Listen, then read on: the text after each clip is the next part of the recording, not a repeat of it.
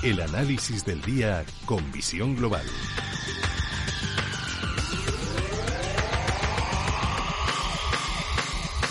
Y saludamos a José Ignacio Gutiérrez Lasso, presidente de MG Valores. José Ignacio, muy buenas tardes. Muy buenas tardes, Gemma. Pensamos que con la votación del Brexit allá por 2016 lo habíamos visto todo, pero ha llegado un virus y nos ha puesto todo del revés, ha vuelto el pánico a los mercados, a los inversores y estamos viendo caídas fortísimas en las bolsas europeas, en las bolsas asiáticas, en Estados Unidos y todos a refugiarse al oro. Sí, bueno, pero el oro tampoco está subiendo tanto. Al final en estos momentos no, no llega al 1% y las caídas de las bolsas han sido mucho más eh, fuertes, ¿no? Pero bueno, eso es lo que puede pasar en momentos de, pánico. Realmente el pánico es bastante más contagioso que el virus, o sea que pues ahí lo tenemos eh, y el resultado está a la vista.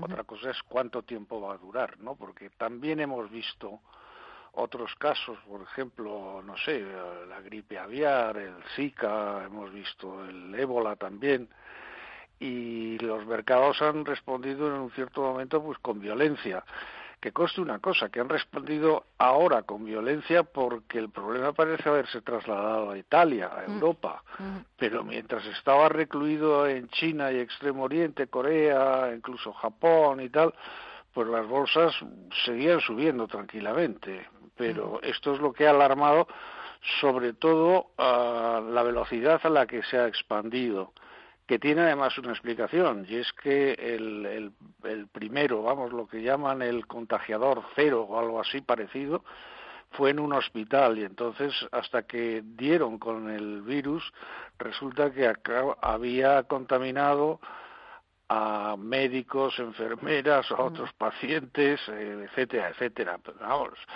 en el fondo es una enfermedad, diría que con una mortalidad muy parecida a la de una gripe normal. Otra cosa es que se estén tomando, lógicamente, una serie de medidas, medidas que vienen fundamentalmente a, aislar eh, las poblaciones que están más o menos tocadas, y eso lo que hace, pues eh, lo hemos visto hoy también en las bolsas, ¿no? Cómo bajaban las las líneas aéreas, cómo bajaban los hoteles, etcétera. Lo que hace es paralizar las relaciones. Cuando se paralizan las relaciones, se paralizan incluso el tráfico de mercancías, no solo ya el de personas. Y es posible que si esto se prolonga, pues algunas fábricas o alguna parte del sistema productivo pues tenga dificultades en cuanto a la adquisición o la provisión de piezas para su propia producción, etcétera, etcétera. ¿Por qué? Bueno, pues simplemente porque queda un poco en suspenso, en stand-by, lo que es el comercio mundial. Y eso, lógicamente, significa algo, ah, bueno, que el crecimiento de este trimestre, desde luego, no va a ser el que esperábamos en diciembre, sino que va a ser menor. Yo diría que, que prácticamente, yo me decía con un canto en los dientes de que fuera crecimiento cero. Mm y cuando se esperaba un crecimiento, por ejemplo, en China del, del 1,5 para este primer trimestre. Bueno, pues, pues vamos a ver lo que dura. En, en otros casos el tema no ha durado mucho y los mercados se han repuesto después. Es decir, que el daño no es un daño irreparable, salvo el de las vidas que se pierdan, pero que conste que las vidas que se están perdiendo es muy parecido a lo de la gripe. Son por lo general personas mayores con otro tipo de patologías previas también.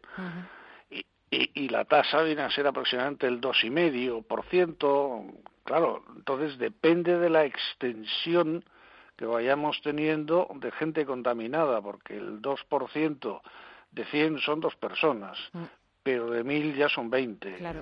Y sobre todo yo creo que también es verdad lo que decías, eh, los mercados hasta ahora, si teníamos la semana pasada la bolsa norteamericana marcaba nuevos máximos históricos, pero todo se concentraba pues en China, en las provincias más afectadas, también en los países eh, cercanos, pero ha sido trasladarse al continente europeo, en Italia, poner regiones enteras en cuarentena y sobre todo la rapidez con la que se está propagando. Eso es lo que parece que ha asustado y ha llevado al pánico, aunque luego ha salido el señor Warren Buffett, que con su experiencia de tantísimos años ha dicho que tranquilos.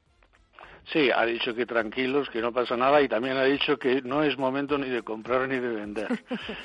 y que lo sabe, que lo sabe por, por experiencia por propia. propia experiencia, efectivamente. Y entonces yo creo que tiene razón. Creo, no creo que que el pánico deba cundir entre, entre los inversores, ni la gente se tire al callejón vendiendo.